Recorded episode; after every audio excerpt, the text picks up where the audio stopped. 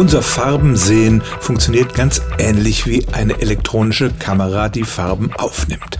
Wir haben Rezeptoren auf der Retina, die sogenannten Zapfen, und die kommen in drei Sorten. Eine ist empfindlich für blaue, eine für grüne und eine für rote Farbtöne. Aus diesen drei Grundfarben setzen wir das gesamte Farbspektrum zusammen.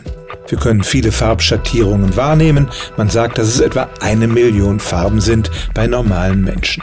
Nun gibt's aber Individuen, die haben noch einen vierten Farbrezeptor. Der ist besonders empfindlich im grün-gelben Farbspektrum und wer den hat, für den ist der Farbraum nicht mehr dreidimensional, sondern vierdimensional und tatsächlich sagen Forscher, das kann dazu führen, dass jemand 100 Millionen unterschiedliche Farbtöne wahrnehmen kann.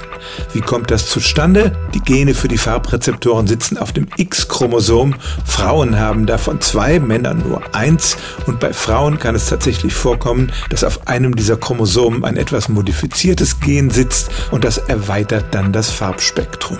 Bei Männern haben solche Mutationen eher negative Folgen, die werden farbenblind, wenn sie ein solches Gen erben. Wie kann eine Frau nun rausfinden, ob sie ein solcher Tetrachromat ist? Wirklich schlüssig geht das nur mit einem Gentest, aber es gibt auch Farbschattierungstests. Da werden den Personen Farbtöne vorgelegt, die sich nur ein ganz klein bisschen unterscheiden, sodass Normalsterbliche den Unterschied gar nicht wahrnehmen können. Aber die Tetrachromaten, also die mit den vier verschiedenen Rezeptoren, die können da zuverlässig einen Unterschied erkennen. Also, es stimmt tatsächlich, es gibt eine kleine Minderheit von Menschen, die hundertmal so viele Farbtöne unterscheiden können wie andere und diese Menschen sind alle Frauen. Stellen auch Sie Ihre alltäglichste Frage unter stimmtz.radio1.de.